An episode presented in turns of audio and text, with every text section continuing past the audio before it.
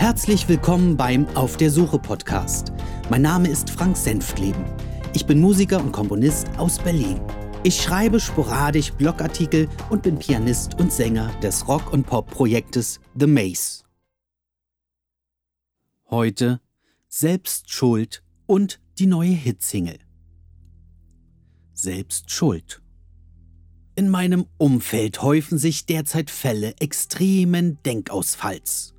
Wieder einmal ist es der Schnäppchenjäger, der Preishitsammler und Einkaufsamateur, der seine Unfähigkeit unter Beweis stellt. Was muss ich mir alles anhören? Ein Gejammere, wie er doch über den Tisch gezogen wurde, warum gerade er sein sauer verdientes Geld aus dem Fenster werfen müsse und wie schlecht doch die Welt ist. Da ist die Rede von Recht und Gesetz, von Anzeigen gegen Händler und Banken und, und, und. Worum geht es überhaupt? Es geht um den modebewussten Markenmodeträger, was an sich nicht verwerflich ist, da jeder hier seine Vorlieben hat. Ich trage auch gern Kleidung von Abercrombie Fitch und weiß, was diese wert ist und was sie kostet. Ich spezialisiere meine Aussage es geht um den Garderobenträger, der Markenartikel zwar kaufen und anziehen, jedoch nicht den Preis dafür bezahlen möchte. Für diesen Fall halten normalerweise Hersteller und Handel diverse Möglichkeiten vor, um den preisbewussten Kunden entgegenzutreten. Outlet Center, Direkt- und Fabrikverkäufe, eBay oder Aktionen des Einzelhandels bieten Möglichkeiten, abgelaufene Saisonartikel, B-Ware oder Artikel aus Überproduktionen für einen günstigen Taler zu ergattern. Aber der Sorte von Menschen, von denen ich hier berichte, reicht das nicht. Diese wollen nicht einfach nur sparen. Sie wollen diese Waren billig, nicht günstig, und an dieser Stelle beginnt der Irrsinn. Um sich nicht auf den beschwerlichen Weg in den Handel aufmachen zu müssen, um nachher nur 15 bis 20 Prozent des Einkaufspreises zu sparen, bewegt sich der Homo billigus ausschließlich auf der Tastatur seines Computers im Internet. Tante Google weiß Bescheid, wo die Schnäppchen zu finden sind. Hui, die Freude ist groß, 50 bis 80 Prozent Ersparnis. Na, das ist doch was. Klick. Immer den Preis im Blick, dass da auch nichts hinzuaddiert wird. Klick. Oh, meine Größe. Klick. Ab in den Einkaufswagen. Klick. Preis bleibt. Kreditkarte gezückt. Fertig.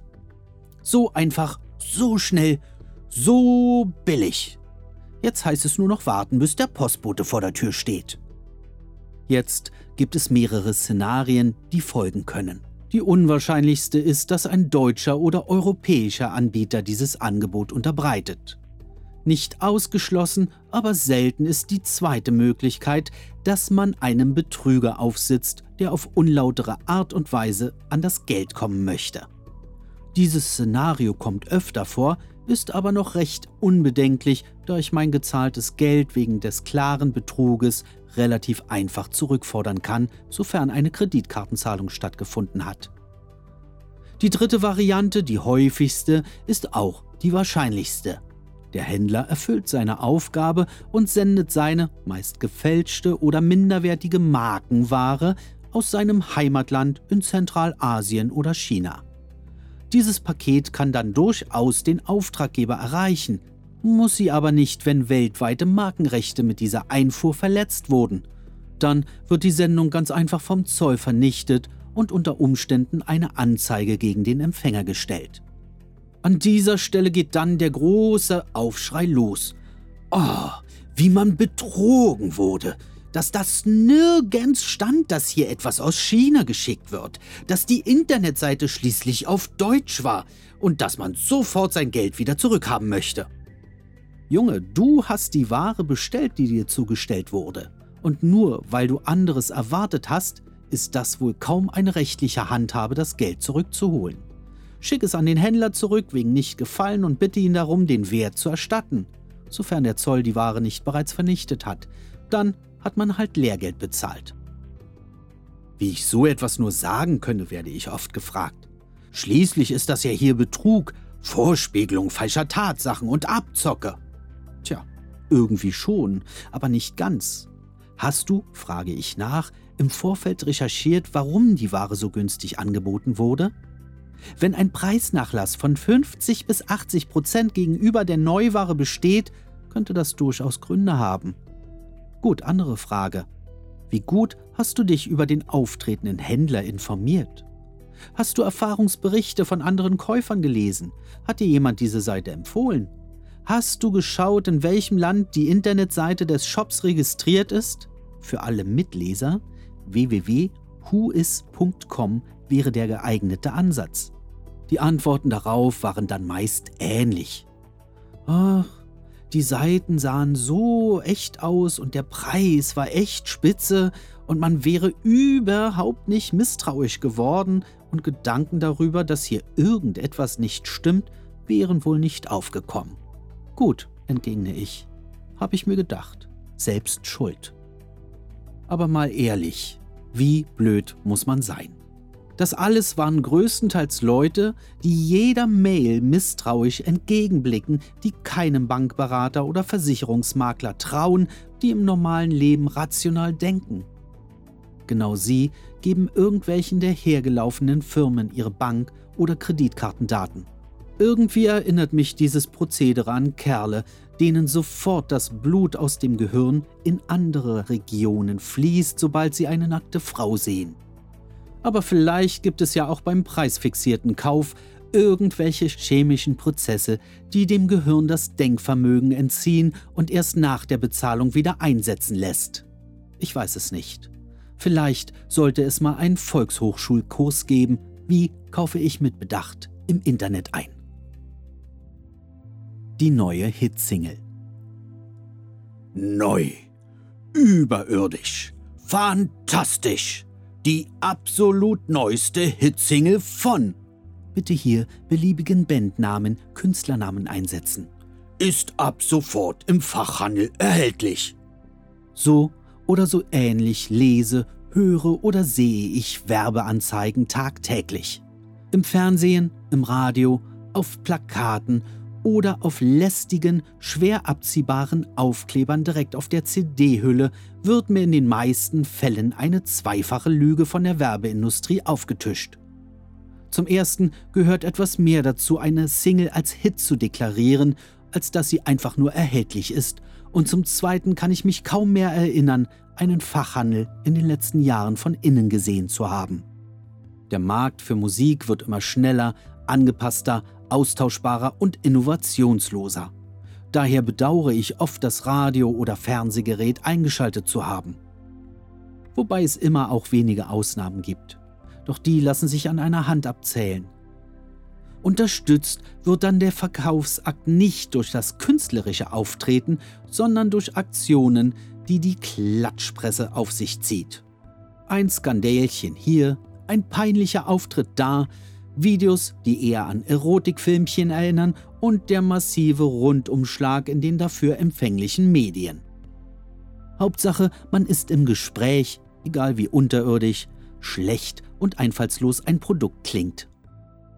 Fangen wir doch mal mit dem Fachhandel an.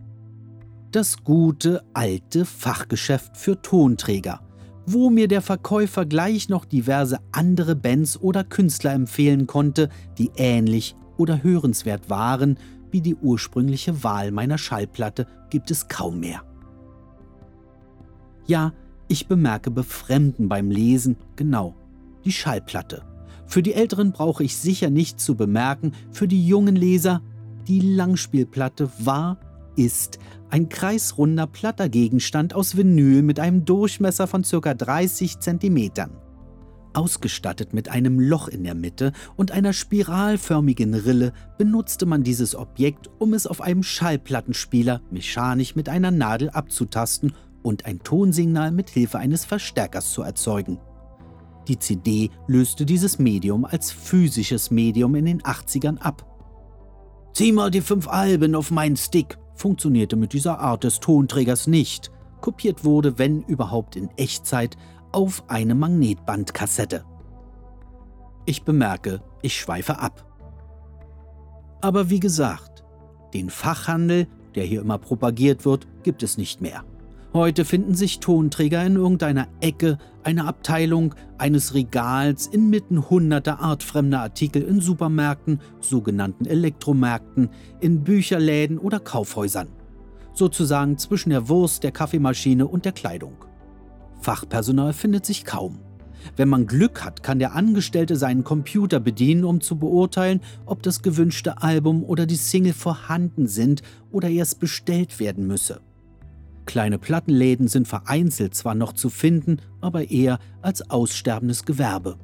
So wie Plattenlabel in den letzten Jahrzehnten an Bedeutung verloren, verlief der Handel ihrer Ware in die Bedeutungslosigkeit. Ich meine nicht unbedingt die Verkaufszahlen, sondern eher die Form des Verkaufes. Dazu beigetragen haben nicht nur allein die Umstände des technischen Fortschritts oder die Radiosender unserer Republik, die mittlerweile völlig austauschbar belanglose Endlosschleifen Einheitsbrei in den Äther jagen, sondern den Respekt gegenüber der Kunst, der abhanden gekommen ist. Man wird überall beschallt. Wie, wo und womit ist egal, ob es einem passt oder nicht.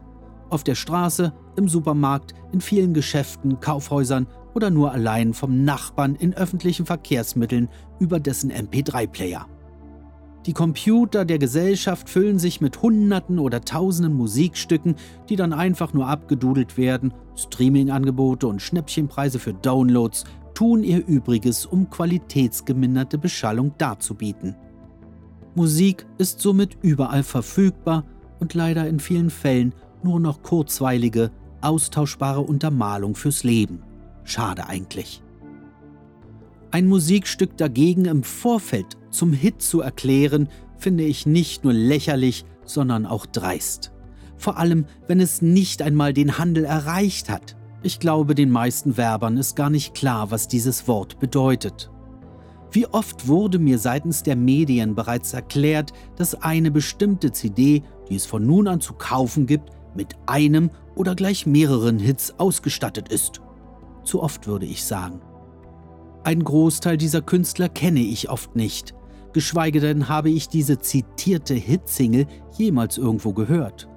Jeder Depp, der mittlerweile sein Gesicht in irgendeine Fernsehkamera hängt, bei irgendeiner Castingshow mitmacht oder bei der nächsten Möbelhauseröffnung etwas ins Mikro lallt, soll auf einmal einen Hit haben. Selbst bei gestandenen und bekannten Musikern bin ich mir manchmal nicht mehr sicher, ob ich das tatsächlich noch glauben kann. Ich meine mich zu erinnern, dass ein Hit zumindest in den Charts und damit überproportionalen Verkaufszahlen auftauchen sollte. Und mal ehrlich, ein Musikstück, das vielleicht drei oder 5000 Mal verkauft worden ist, deckt nicht einmal die Kosten eines Videoclips. Und schon gar nicht wird ein Song besser, je inflationärer er Hit genannt wird. Von vielen dieser Anpreisungen bleibt oft nur diese Werbung in den Köpfen hängen und nicht das Werk, um das es hier eigentlich gehen sollte. Also, liebe Werbeindustrie, wenn ihr euch das nächste Mal weit aus dem Fenster lehnen wollt, sagt eurem Auftraggeber, dem Medienkonzern bitte, dass er Qualität, Ideenreichtum und auch Anspruch liefern sollte, sodass sich Musikstücke wirklich verkaufen können. Es dürfen auch mal besondere und einzigartige Darbietungen darunter sein, die er unter die Leute bringt. Danach muss er zunächst beweisen, dass sich diese Songs auch verkaufen und eine breite Öffentlichkeit erreicht. Aber erst dann dürft ihr ein Musikstück auch Hit nennen und das gesamte Werk so bewerben. Ansonsten macht ihr euch lächerlich und den Begriff unwirksam. Vielen Dank. Das war's für heute. Vielen Dank fürs Zuhören. Bis dann, alles Gute und schöne Grüße aus Berlin. Euer Frank.